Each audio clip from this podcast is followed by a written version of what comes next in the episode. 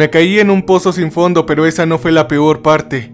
Hay un gran pozo detrás del granero, me dijo mi primo Todd el primer día de mi visita, sentado en la terraza trasera en un par de sillas finamente envejecidas. Podremos ir a verlo después del desayuno si quieres. Sí, claro, suena bien. Dije sorprendiéndome a mí mismo, quitándome escamas de pintura blanca descascaradas del apoyabrazos y deteniéndome justo después de que él se diera cuenta.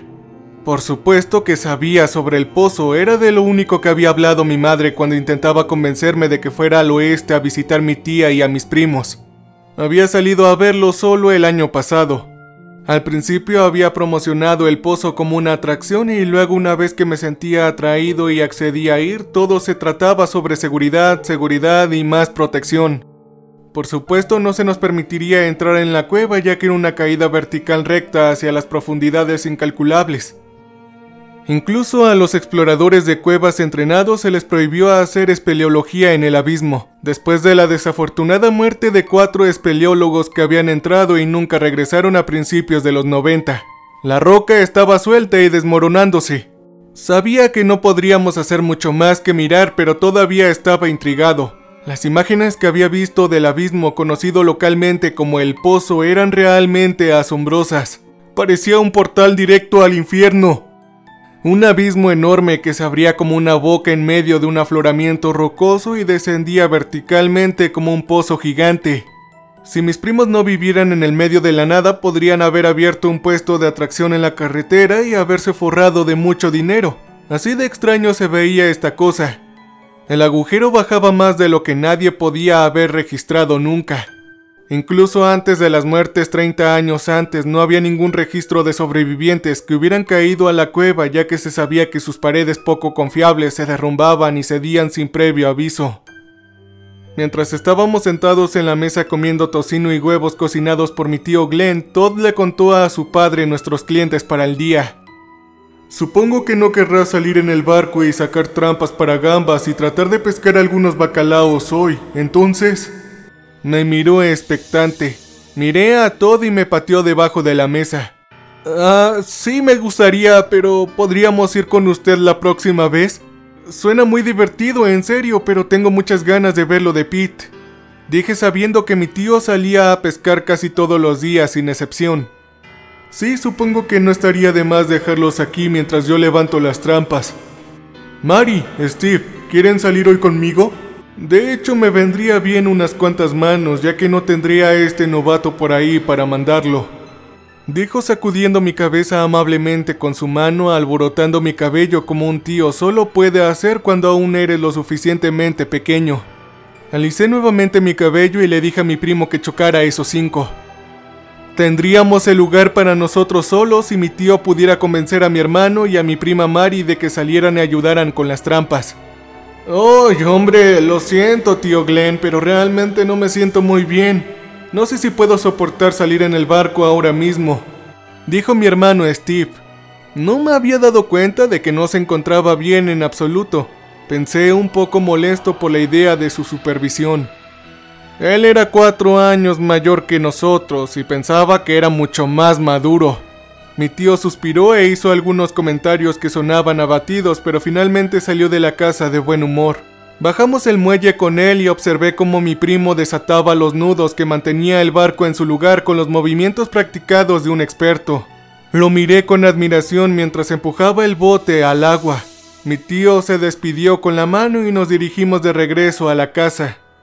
Después de asaltar los armarios de la cocina, comer las dos últimas barras de granola de avena y manzana y un par de plátanos demasiado maduros, Todd me llevó al pozo en el otro extremo de la propiedad y me mostró su grandeza. Este era aún más sorprendente en la vida real. Y Todd parecía tener un gran respeto por él. Mantente alejado del borde, las rocas tienden a caer sin previo aviso, dijo retrocediendo más de lo que creía necesario. Caminé un poco más cerca y lo vi tensarse. ¡Ay, pero qué cobarde! Pensé y me acerqué a la endeble cuerda que rodeaba el abismo. Tenía un cartel y me acerqué a él pensando que diría algo de información sobre el agujero gigante frente al que estábamos, pero en cambio era un monumento a los espeleólogos fallecidos que nunca habían regresado.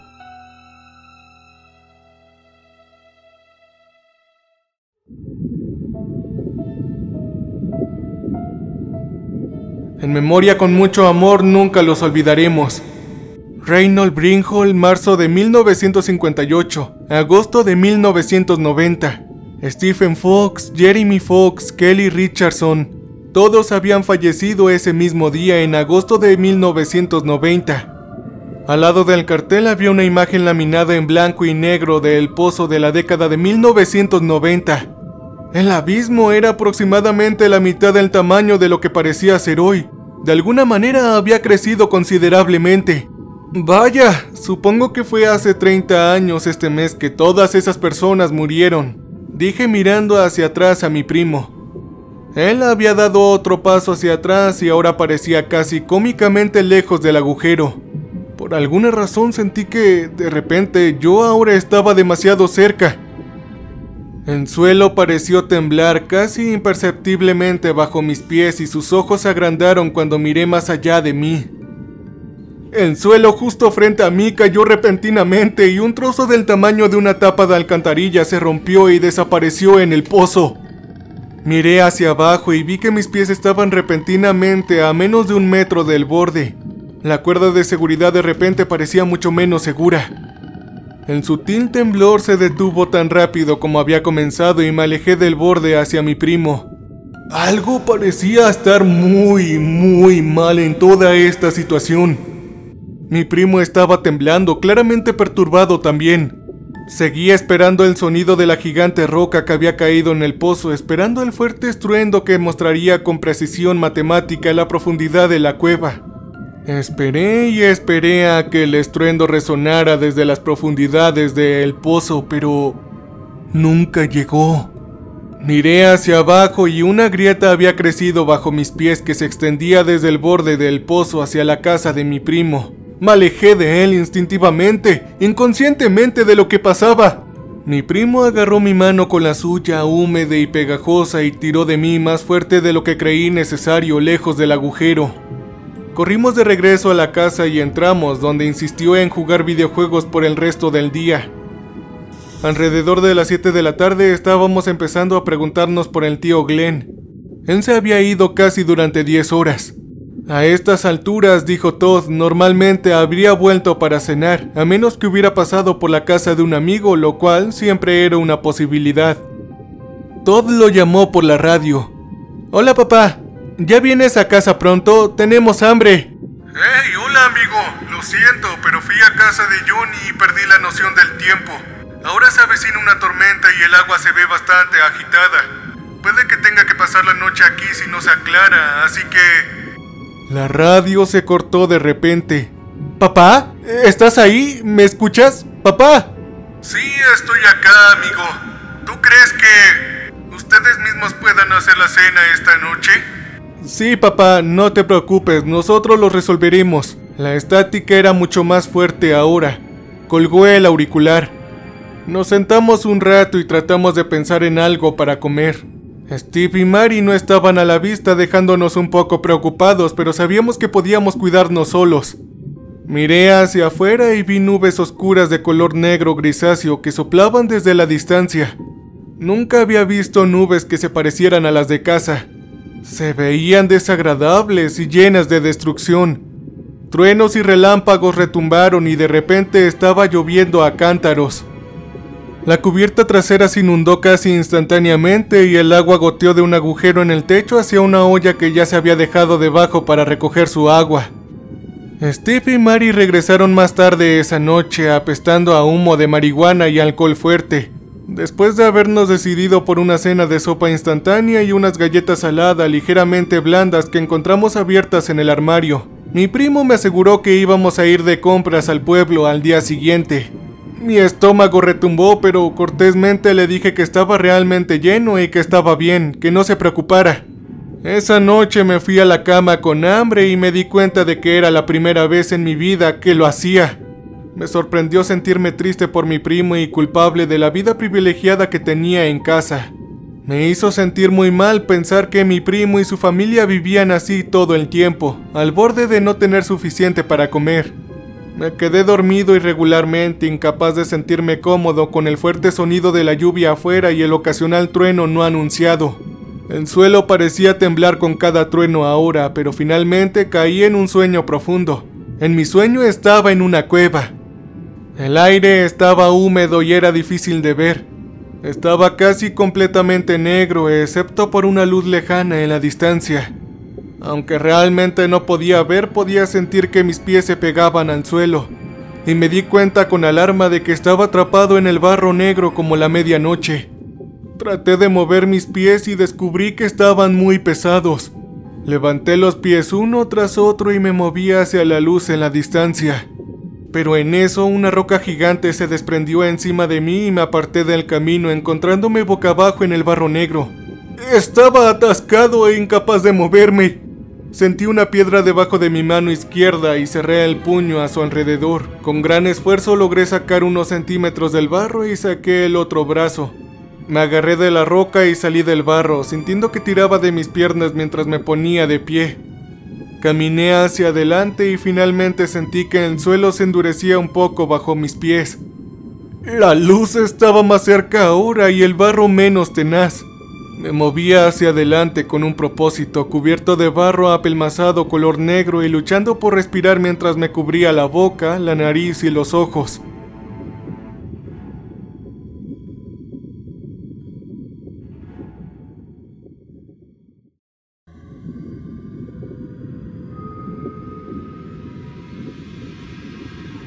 Traté de limpiarlo, pero solo terminé con más barro en los ojos.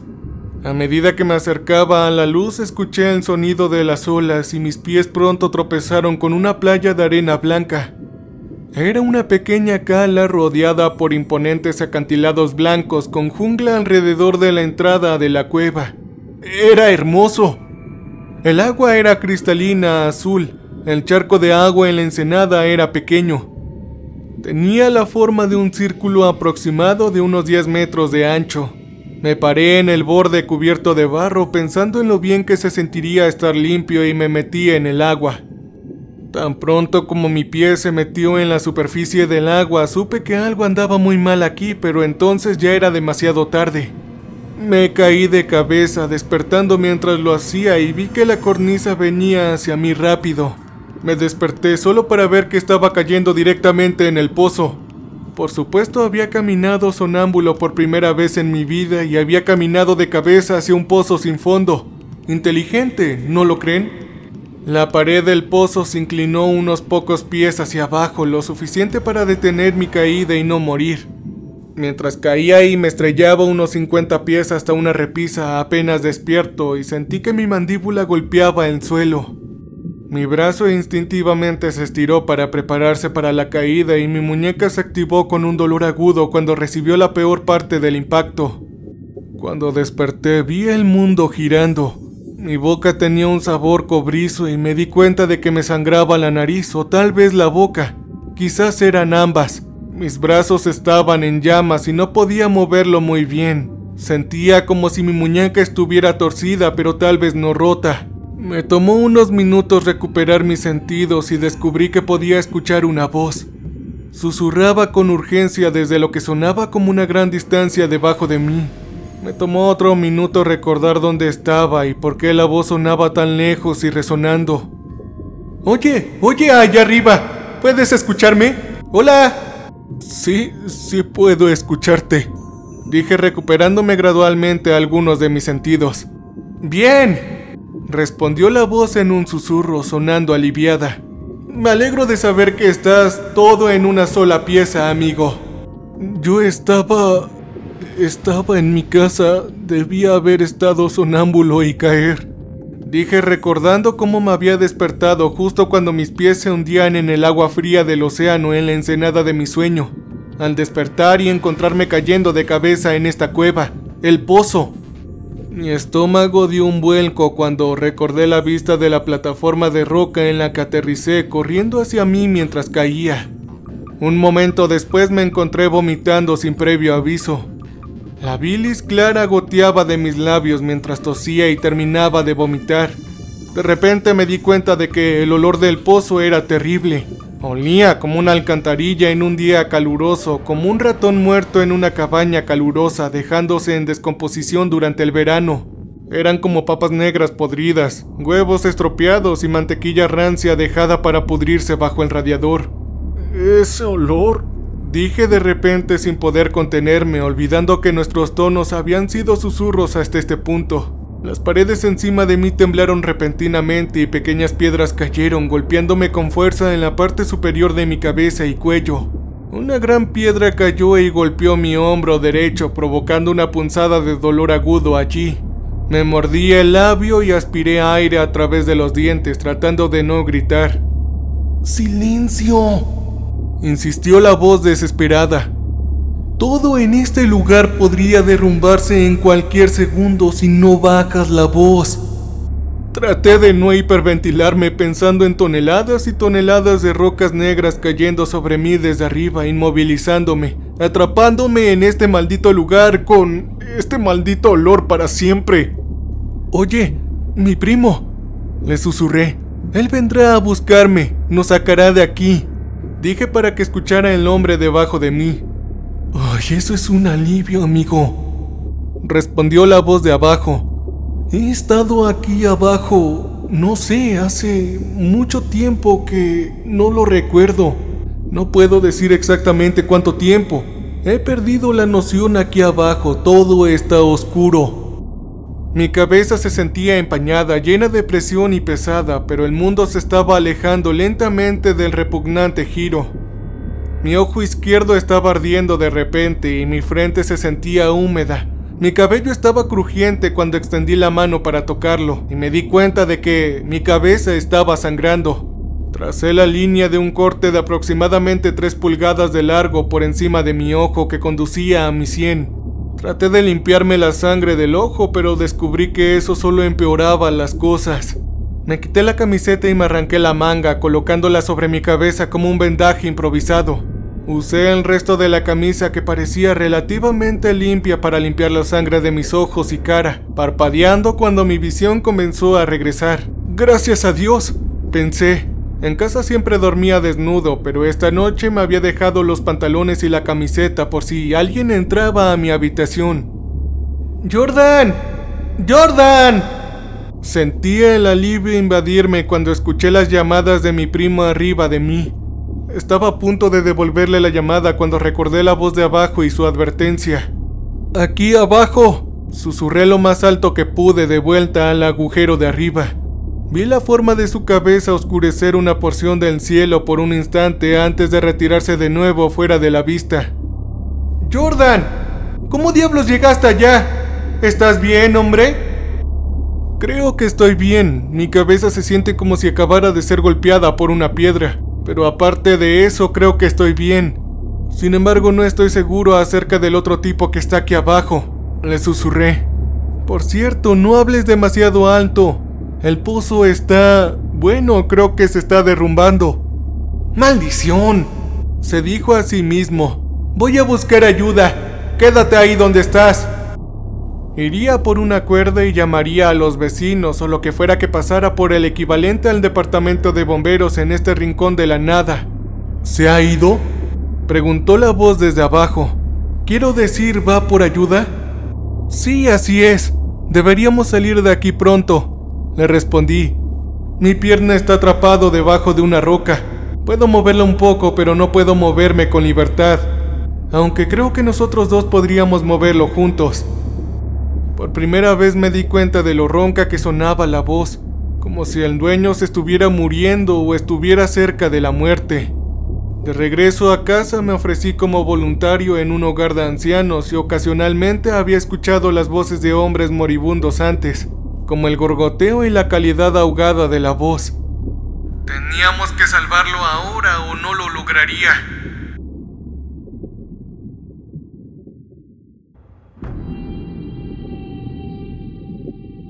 El único problema es que él estaba allá abajo y yo acá arriba, en una cornisa muy por encima de él. Hay una escalera, dijo como si leyera mi mente. No sé cómo llegó aquí, pero puedo ver el contorno que conduce a ti y puedo sentirla acá. Creo que llega hasta donde tú estás. Bajé la mano por el costado de la cornisa estrecha y busqué la escalera pensando que era posible. Si los escaladores hubieran usado esto, podrían haberla dejado como una ruta de escape en caso de que sus ganchos y cuerdas fallaran en las rocas. Estaba a punto de rendirme cuando mi dedo meñique tocó contra algo frío y de madera. Me agaché más y sentía el marco áspero y astillado de una escalera. Sí, aquí la tengo, le dije. Voy a bajar, no te preocupes. Moví mi trasero hacia el costado de la cornisa cuando recordé que mi primo volvería en cualquier segundo. Creo que debí esperar a Todd. Es posible que no pueda escucharme desde allá abajo. Pensé sin admitir para mí mismo que realmente tenía miedo. No sabía qué tan confiable era esta escalera. Además tendría que bajar el abismo de un tono oscuro donde una voz me llamaba diciéndome que estaba bien y que no tuviera miedo. Solo quiero que sepas lo que está pasando, eso es todo. Espérame un minuto, volveré enseguida. Por favor, duele, duele bastante. De repente la voz sonaba más desesperada que antes. Su tono ahora infantil e insolente, mientras que antes había sonado confiado y seguro de sí mismo. No respondí nada tratando de evaluar la situación. Mi cabeza se sentía nublada y tenía problemas para pensar con claridad. No me gustó el cambio de tono, pero resolví intentar ayudarlo tan pronto como regresara mi primo. Se sentía importante que hiciera esto. La voz de abajo hacía ruidos de dolor ocasionales, pero permaneció en silencio durante un rato. Finalmente la voz de Todd llamó suavemente desde arriba. Jordan, volví, tengo algunas personas al otro lado del camino, te sacaremos. Estamos atando la cuerda aquí y luego te la enviaremos. ¿De acuerdo? Sí, está bien, le dije de nuevo. Tengo que ayudar a este otro tipo de aquí abajo. Sin embargo, su pierna está inmovilizada bajo la roca. Tengo una escalera aquí. No sé cómo lo voy a hacer, pero voy a intentar bajar y tratar de ayudarlo. No hubo respuesta durante unos largos momentos, excepto por las pequeñas rocas que saltaban y se deslizaban por los lados del pozo de arriba, lloviendo sobre mí de manera constante ahora, apedreándome con una frecuencia cada vez mayor. Mira, Jordan, tienes que escucharme. No hay nadie más allá abajo contigo. Piénsalo por un minuto. Nadie podría sobrevivir a esa caída. No puedo creer que estés vivo ahora mismo, pero lo estás y tenemos que sacarte de ahí. Creo que... creo que te golpeaste la cabeza y tal vez estás un poco confundido. Déjanos sacarte de allá, ¿de acuerdo? No trates de bajar más. No hay nadie allá abajo. No podía creer lo que estaba escuchando. Tal vez me golpeé la cabeza, pero sabía lo que estaba diciendo. No estaba confundido o alucinando. Escuché hablar desde arriba y palabras como trauma en la cabeza y conmoción cerebral ocuparon un lugar destacado. No estoy loco. Hay alguien aquí abajo y morirá si no lo ayudamos. Carajo. Volví la cabeza hacia abajo y llamé a la voz. Oye, solo dime tu nombre o algo así para que me crean. Si eres de por acá probablemente sepan quién eres, ¿verdad? No me acuerdo. Creo que ha pasado tanto tiempo. ¿Ah?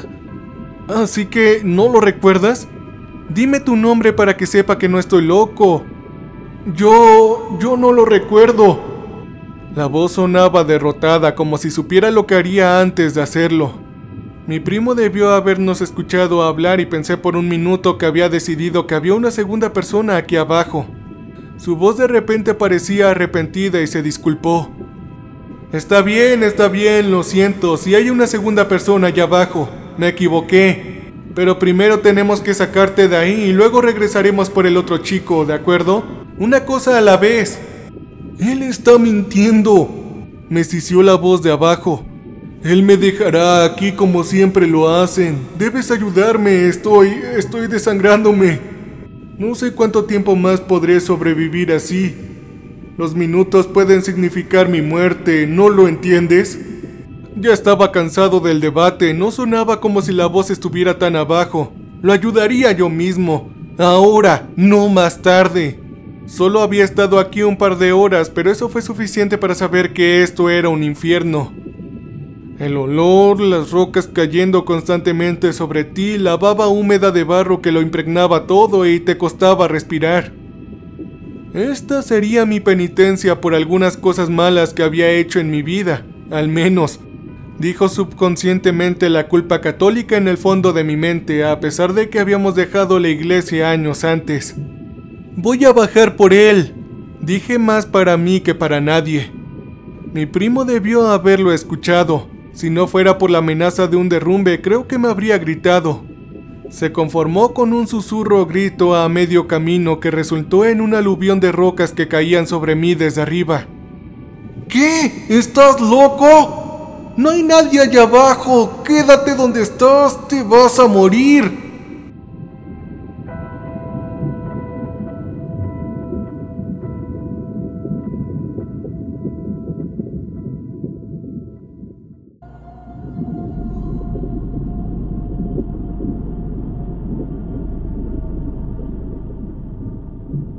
Sus palabras dolieron incluso más que la avalancha de rocas que caían sobre mi rostro ensangrentado, pero armé mi determinación y bajé mi mitad inferior de la cornisa. Un momento de pánico se apoderó de mí cuando mi piel buscó a ciegas en la oscuridad el último peldaño de la escalera. Finalmente mi pie se posó sobre él y encontré el siguiente peldaño con otro pie bajando lenta y cuidadosamente hacia la completa oscuridad de abajo. Por encima de mí escuché a la gente hablar con urgencia. Claramente habían decidido que estaba completamente loco y estaban elaborando planes de contingencia ya que no estaba cooperando exactamente. Solo necesito cinco minutos, eso es. Dije y continué bajando por las viejas escaleras sintiendo las extrañas curvaturas de la misma y preguntándome por qué y cómo alguien construiría una escalera de esa manera. Los peldaños de la escalera se sentían profusamente tallados en formas que cada uno se sentía único. Mis dedos lo sentían con creciente curiosidad mientras bajaba. Las barras verticales de la escalera también se sentían extrañas y pasé la mano por la superficie. Se sentían como letras, solo que de ningún alfabeto que yo haya visto. Sin embargo, las ranuras eran precisas y parecían formar ángulos agudos y curvas inconfundiblemente reconocibles como letras de algún tipo de alfabeto. Traté de descifrarlas, pero la luz era demasiado tenue. La luz de la luna apenas era suficiente. Miré hacia arriba y vi que el agujero por el que había caído parecía diminuto, del tamaño de una moneda ahora. ¿Cuánto tiempo había estado bajando?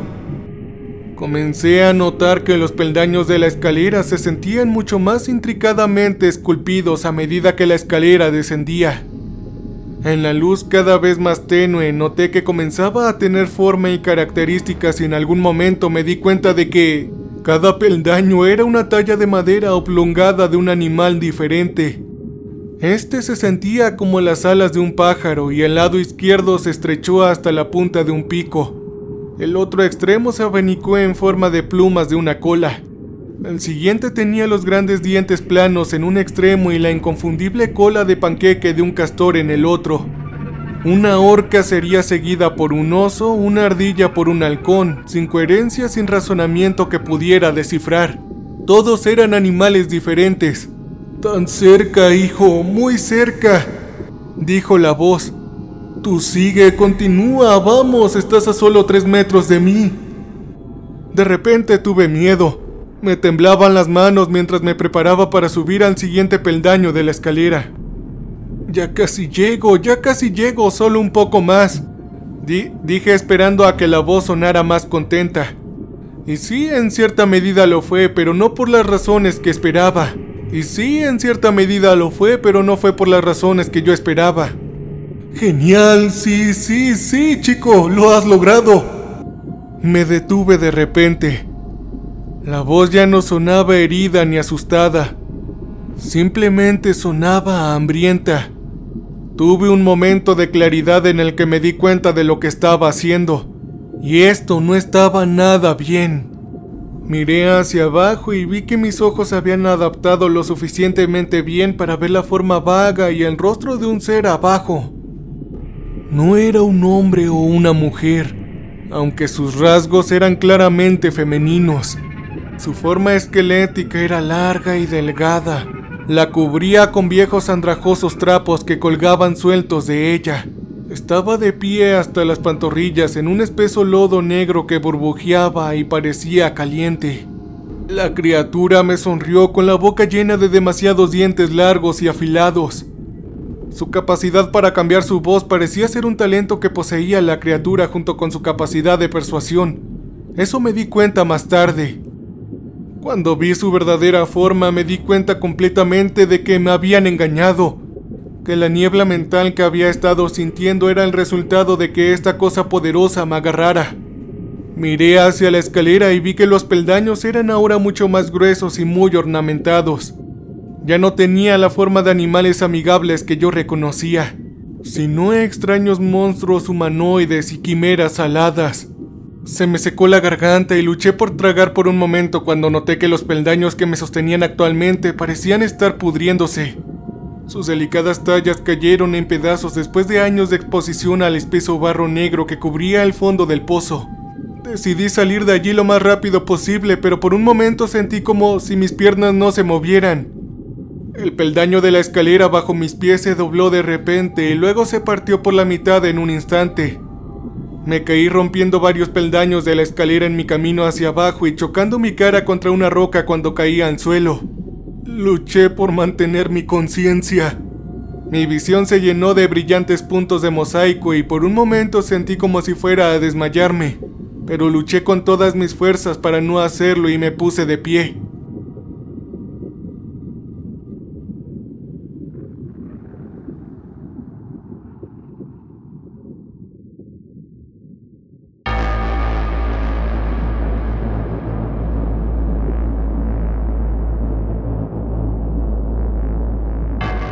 La cosa estuvo sobre mí en un instante, sus dedos negros podridos me arañaron y chasquearon sus afilados dientes como agujas a centímetros de mi cara. Me las arreglé para evadirlo, lo único que me salvó fue mi estructura de casi dos metros y mis conocimientos rudimentarios de combate. Nunca he sido muy bueno luchando, pero ese día tenía que luchar. Luché por mi vida y empujé a esa cosa de mí con todas mis fuerzas. Traté de saltar y resbalé en el barro. Luego tuve que luchar para ponerme de pie nuevamente. Miré hacia atrás y vi que la criatura también se estaba poniendo de pie. Cada uno de nosotros había recibido algunos buenos tiros y yo sangraba profundamente por un mordisco en mi brazo. El dolor de la picadura se estaba extendiendo rápidamente con un dolor sordo que comenzó a palpitar al ritmo de los latidos de mi corazón. Vi cintas de carne colgando y me di cuenta de que la cosa me había separado el brazo como una bolsa de papel llena de carne de una hamburguesa. Tiras de carne sueltas agitaron mientras movía mi brazo y sentí olas frescas y brillantes de dolor. Peor que cualquier cosa que hubiera sentido en mi vida ya que la adrenalina no era rival para este grado de herida. La criatura se dirigió hacia mí de nuevo. Sus ojos negros brillaron en la tenue luz. Me preparé para su segundo ataque, listo para luchar por mi vida, tratando de no perder la esperanza. Mis posibilidades de salir de este lugar parecían cada vez menos probables. Cuando la criatura se acercó perdí el equilibrio en el barro y resbalé cayendo al suelo. El barro parecía tener vida propia y quería ayudar a la criatura. Podía sentir cómo me tiraba hacia abajo como manos codiciosas y sujetaba mis muñecas detrás de mí. Cerré los ojos y grité cuando la criatura se abalanzó sobre mí. Y la última imagen que recuerdo de esa cosa viniendo hacia mí eran sus afilados colmillos, los cuales eran apenas visibles en la tenue luz, ya ensangrentada por su anterior aperitivo de alquitrán del antebrazo. Esperé mi muerte, pero no llegó. Abrí los ojos y vi una imagen que no tenía sentido. Mi tío Glenn estaba colgando de una cuerda y golpeando a la criatura demoníaca en la cara con fuerza. El barro me soltó momentáneamente de su agarre como sorprendiéndose y me aparté de él liberando mis manos. ¡Tío Glenn! grité inimaginablemente aliviado. Carajo, chico, te sacaré de aquí, dijo empujando la cosa contra la pared al otro lado de la cueva. Los años de levantar trampas para gambas y luchar con bacalao de maruca le habían dado una fuerza que nunca antes había apreciado. ¿Qué demonios es esa cosa? Me sacó del barro como si fuera un niño y me quitó el arnés que estaba alrededor de su cintura y me lo puso rápidamente. Tiró dos veces de la cuerda como señal para la gente de arriba y de repente sentí que me sacaban del pozo. Con un tirón final contundente de la cuerda me sacaron del barro y me alejaron del fondo del pozo. Miré hacia abajo y vi que la cosa estaba sobre mi tío arañándolo con renovado vigor. Escuché sus gritos de angustia y dolor y me sentí inmediatamente culpable. La criatura le desgarró la cara con sus garras dejando al descubierto los tendones y músculos. Chasqueó los dientes y finalmente le dio un mordisco a la mano de mi tío mientras la sostenía para defenderse. Vi cómo la cosa mordía y desgarraba su carne. Mi tío había caído al suelo donde las manos de barro lo envolvieron mientras gritaba. Él, él había venido aquí para salvarme. ¿Por qué no lo había escuchado y ahora iba a morir allá abajo por mi culpa? Agárrate de mis piernas, tío Glenn. Es tu única oportunidad. Grité sin pensar más por la inestabilidad de las paredes derrumbadas a nuestro alrededor. Me miró y negó con la cabeza. Yo ya estaba demasiado lejos, por supuesto, fuera de su alcance. Le grité a las personas que estaban encima de mí para que se detuvieran, pero continuaron levantándome. Observé mientras intentaba con todo lo que tenía para luchar contra la cosa, pero el barro lo cubría ahora. Cubría todo a excepción de su vientre, donde la criatura comenzó a alimentarse lentamente, enterrando en su estómago sus afilados dientes. Desafortunadamente se desvanecieron en la oscuridad mientras yo me elevaba hacia la luz de arriba. Caían rocas por todas partes ahora y una más grande cayó directamente sobre mi frente dejándome inconsciente. Me habían amputado el brazo por encima del codo y estuve delirando durante unos días. Pero comencé a salir de allí después de que mi mamá voló desde casa y me desperté con el ceño fruncido.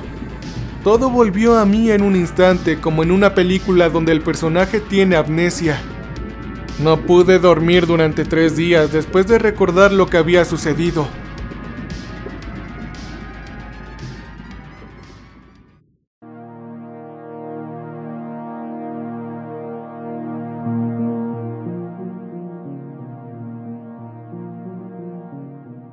Grité y grité y tuvieron que sedarme con innumerables agujas y tuve visitas de varios psiquiatras y sus jóvenes residentes de ojos brillantes. Me hicieron innumerables preguntas que me negué a contestar, hasta que finalmente se enojaron y dejaron de venir tanto. Me dieron de alta después de semanas de cuidados en el hospital y un fisioterapeuta y un terapeuta ocasional me ayudaron a empezar a aprender a vivir sin mi brazo. Por supuesto, no tardé en darme cuenta de que todos estaban furiosos conmigo. A pesar de que entendieron que tenía una lesión en la cabeza antes de arrastrarme hacia las profundidades del pozo, a nadie parecía importarle realmente. Yo había causado la muerte de mi tío que había dado su vida para salvarme. Los medios de comunicación en el área que informaron sobre la historia no pudieron nombrarme personalmente ya que era menor de edad pero las historias escritas sobre el incidente no fueron amables en lo que respecta a las descripciones de mí y esas acciones de ese día. Mi mamá se negó a dejarme dar mi versión de los hechos y en retrospectiva me alegro. Me habrían llamado loco además de gilipollas. Cualquiera que me hubiera echado un vistazo en aquellos días habría pedido mi internamiento voluntario. Estaba constantemente temblando, mirando por encima de mis hombros y rascándome un picor en mi brazo que ya no existía. Mi cabello se alargó y dejé de afeitarme. Dejé de comer la comida que me enviaban del hospital en un momento dado. Pensé que había algo mal con ella por alguna razón. Simplemente no lo sabía bien. Tenía un sabor a barro. El derrumbe había hecho inútil cualquier posibilidad de rescate. Me dijeron más tarde que ya una avalancha de rocas había provocado un colapso dentro de la caverna inmediatamente después de que yo saliera. Cabe mencionar que mi primo Todd ya no me habla y puedo entender el por qué. No estoy enojado. El resto de mi familia también está enojado, obviamente, pero gradualmente están comenzando a tolerar mi presencia nuevamente. Aunque puedo decir que mi madre probablemente nunca me perdonará. Ella no me podría perdonar por la muerte de su hermano. Simplemente camina por la casa sin expresión en su rostro. Ella estaba en un afecto plano como se le llama en el campo psiquiátrico. Me han dicho que ahora también tengo esa falta de emoción grabada permanentemente en mi rostro, aunque realmente no me había dado cuenta. Hace mucho, mucho tiempo que no me miro al espejo. Tengo miedo de mirar cualquier superficie reflectante. Intento tapar los espejos de la casa, pero mi mamá los descubre. Me ha dicho que me detenga, pero no puedo evitarlo. Cada vez que veo un espejo, pienso en el agua de mi sueño. Mi pie rompiendo la superficie y cayendo al pozo, girando horriblemente cabeza abajo, viendo la plataforma de rocas corriendo hacia mí. Los espejos en la noche son aún peores. Ahora me parecen a ese barro negro. Todos los días dejo una botella junto a la cama para orinar por la noche, así no tengo que ir al baño y pasar junto al espejo. Si tengo que ir al número 2, lo aguanto hasta la mañana sin importar lo enfermo que me haga sentir. El terapeuta me dijo que debería escribir todo esto, por eso estoy haciendo este video.